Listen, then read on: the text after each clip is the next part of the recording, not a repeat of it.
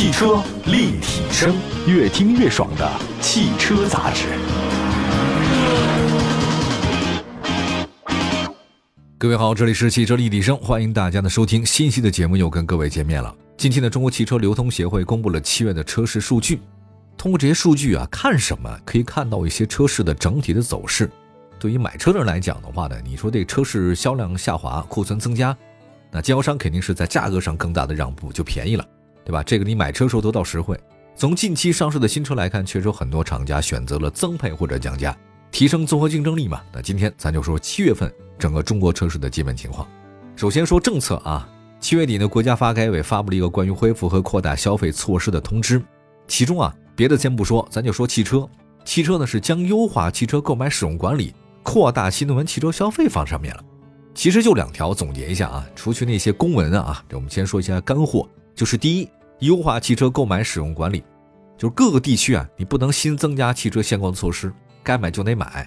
还有已经实施限购的地区呢，你要因地制宜优化汽车的限购措施，要不就别限购了，赶紧卖。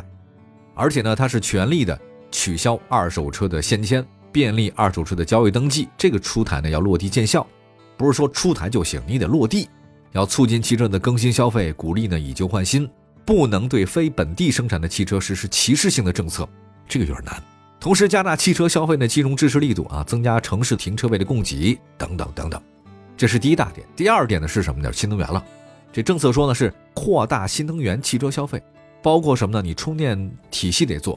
啊，支持新能源的汽车下乡，包括延续和优化新能源汽车的购置税的减免，要科学布局，适度的提前建设充电措施等等等等，还有包括充电的电价，就是降低新能源汽车的用车成本，因为前段好像说，新能源家电好像也不太便宜啊，这好像比用油呢还要贵。啊，类似新闻的话也上了热搜，这是政策上面啊，那么另外再看一下经销商的数据。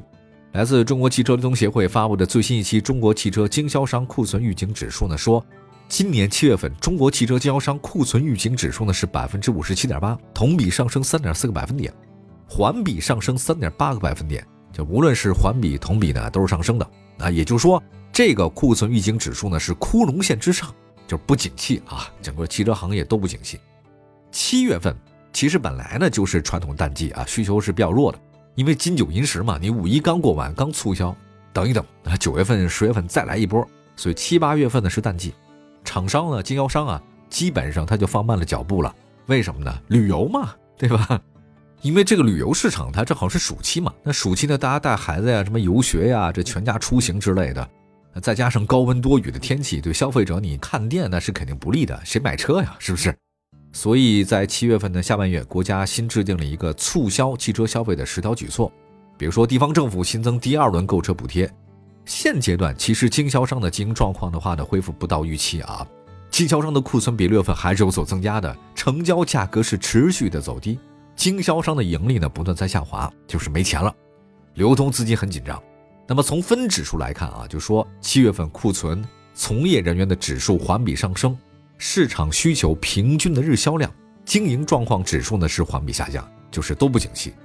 那你要说有没有好点的消息？有可能是八月份的开学季，就是九月一号开学嘛，你得八月提前买车，这个会带来一些增量需求。比如说有什么八幺八的购车节呀、成都车展呐、各地的什么秋季车展开幕，很多新车密集上市，这个应该是个促销。而且伴随着地方新轮汽车促销政策落地啊，应该会有那么一小波，但是。也不会特别大。再来看一下七月份的汽车消费指数啊，今年上半年汽车销量呢确实有些正增长，但是经销商的信心不足。比如说啊，他们说那个最近压力很大，媒体调查说百分之八十的经销商没有完成上半年的销售目标。下半年的七八两个月份，因为天气高温多雨，客户购车需求减弱，进店客户太少，谁下雨天去看车呀？这比较少见啊。汽车市场呢，现在是传统销售淡季，加之六月份的经销商未完成销售目标呢，打促销，对七八月份是透支了，抑制了这两个月的汽车销量增长。整体上看呢，这两个月汽车市场情况呢，基本也相同，政策和促销活动没有太大变化。但是略有不同的呢，是八月份相对七月份来说，进入到三季度的中期了。为了完成季度销量目标，经销商的销售节奏会加快，促销力度呢也会加大。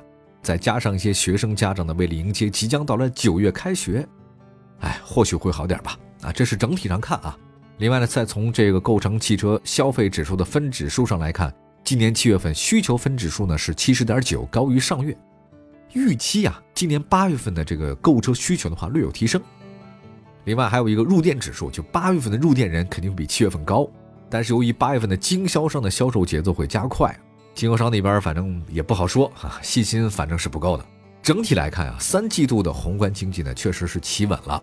也在修复当中，但是这个企稳恢复的速度一般，消费者的收入呢是增长乏力，支出的意愿很低，那消费的信心啊不够，这个我觉得也是导致汽车消费动力也是不太足的啊，这很正常，因为整个消费都不是太有刺激性，汽车又是大件儿就是你吃个烧烤这个容易啊，你买个大车这个难，烧烤一顿几十块钱、几百块钱搞定，但你买个车的话呢，就不是几百几千能搞定的事儿，几万、十几万甚至大几十万。对于刺激消费来讲，汽车这块儿好像利好因素还是更多期待一点吧。目前来看，整个的状态是一般的。好，我们休息一下，一会儿呢再说说七月份的汽车保值率的报告有哪些啊？具体车型方面也为大家好好介绍。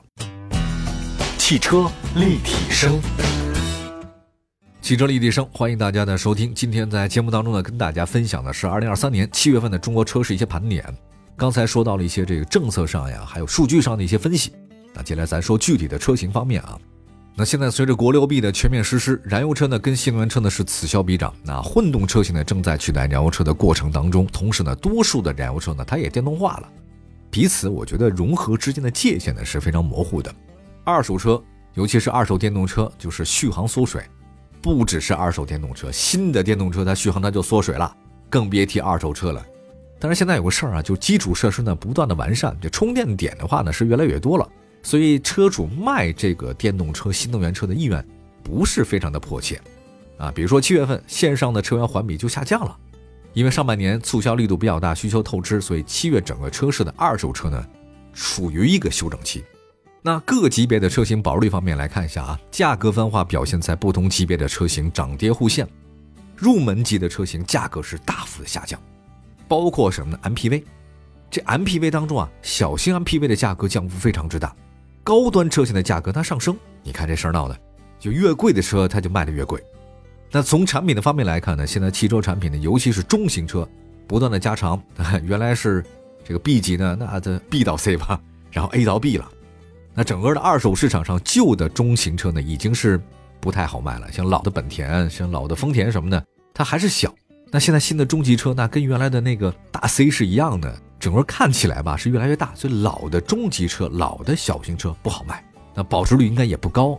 我来说一下吧，小型车七月份保值率呢是百分之六十五点一，三年保值率啊。紧凑型车是百分之五十七点一，中型车是百分之六十一点六，中大型车百分之六十六点二，小型 SUV 百分之五十八点三，紧凑型 SUV 呢是百分之五十六点一，中型 SUV 呢是百分之六十一点九，中大型 SUV 这保值率高，百分之七十点七。越大的 SUV 卖的越贵，那其实保值率越高。MPV 呢是百分之六十点八。我们再来看豪华品牌方面啊，这豪华品牌大家非常关注。买二手车的人的话呢，愿意比较低的价格啊，买到曾经价格比较高的这个车型，还是很划算的，性价比高。那这次呢，豪华品牌的保值率方面，多数品牌出现了价格下滑。奔驰 C 级改款带动了价格呢小幅的回升一点点。宝马五系部分车型有停产的预期，所以二手车呢它就不卖了。那除了头部厂商以外呢，豪华品牌就这两家吧，其他呢都下跌了。那比如说啊，保时捷吧，我们来看一下啊，保时捷品牌七月份保值率是百分之八十二点五，您觉得挺高是吧？是高，但是比六月份它百分之八十三点七下降了。雷克萨斯从六月份的百分之七十七保值率下降到百分之七十五点三，三年保值率。奔驰三年保值率从百分之六十八点六上涨到百分之六十九点三。宝马的七月份保值率是百分之六十四点八，这跟六月份差不多。刚才提到了。路虎下降了，路虎三年保值率从百分之六十二点三下降到百分之六十一点四，别看这一个百分点，一个百分点就上万了，没准儿啊。再来看奥迪，奥迪呢三年保率是百分之六十一点六，低于路虎。林肯呢三年保率百分之五十九点一啊，比六月份低。凯迪拉克是百分之五十五，特斯拉是百分之五十四。再看沃尔沃，沃尔沃三年保值率从六月份的百分之五十二点三下降一点点，百分之五十二点二，没什么太大变化。捷豹呢是百分之五十一点八，英菲尼迪、讴歌呢，一个呢是百分之四十九点七，一个是百分之四十九点六，比六月份呢是持续下跌的。在主流的海外品牌方面啊，其实大家呢应该关注一下，这个还是以燃油车为主。主流海外品牌的话呢，新能源车比较少。那么在多次的官降之后呢，部分车型已经停产了。这说明什么呢？就没有降价空间。我宁可不卖，停产它我也不降价，你降价就赔了。啊，所以呢，导致一些车型的价格的话就没有继续延续下去啊。再来看一下，起亚、现代、福特、雪铁龙品牌的保率基本上是触底反弹。二手车市场的价格实际上被燃油车的价格标注了下限。大家明白这事儿了吧？它就是下限。它能够成交的价格，其实就是消费者的真实反馈。那么具体保值率方面来看，丰田三年保率百分之六十九点九，比六月份的百分之七十点三有所下降。本田三年保率是百分之六十七点四，下降到百分之六十七。起亚呢，从百分之六十点二上涨到百分之六十点八，基本上是一样的。那么现代居然涨了，现代三年保率从百分之五十八点五上涨到百分之六十点五，日产是百分之六十点三。那马自达、大众都是百分之五十九点八，那相比六月份呢是有所下降。福特百分之五十九点四，三菱是从六月份的三年保率百分之五十五点六上涨到百分之五十八点四。广汽三菱现在是关停嘛，但是未来三菱呢有望以进口车的方式呢继续在国内市场销售，所以这个保率的话呢也就不太好比了啊，因为进口车了嘛。斯柯达七月保值率呢是百分之五十八点二，与六月持平。别克呢是从百分之五十九点三下降到百分之五十七点三，吉普在七月份跌幅比较大，从百分之五十九点二下跌到百分之五十五点九，因为吉普车要停产嘛。标致是百分之五十二点六继续下跌，雪佛兰也下跌百分之五十一点二，雪铁龙七月份保值率百分之四十八点二，就这车开了三年以后呢，基本是打一个五折，车是真不保值啊。那么在自主品牌的阵营方面啊，排名靠前的厂商呢继续上涨扩大优势。那哈弗品牌的保值率呢仅排名中游，有下降的趋势。魏牌保值率呢长期排名落后。电动车未来的二手车这个降幅还是比较大的。你看我特地看了看，未来的这个车呢在二手车市场的保值率确实也不太高啊。主要是什么呢？新车它不断降价，用户的权益保障呢不断的变化啊，一会儿说是租店啊，一会儿说是什么代店，哎呀，非常复杂，咱也搞不懂未来怎么想的。那么传奇是自主品牌当中保值率最高的，百分之六十四点五，五菱排第二，百分之六十二，长安排第三，百分之六十点九，领克排第四，百分之六十点六，这四个品牌相比六月份呢都有所上升。理想七月份保值率百分之五十七点九，比六月份呢是有所下跌。哈弗七月保值率是百分之五十七点六，名爵百分之五十七点三，荣威百分之五十六点九，比亚迪百分之五十六点五，吉利百分之五十六点二，宝骏百分之五十五点五。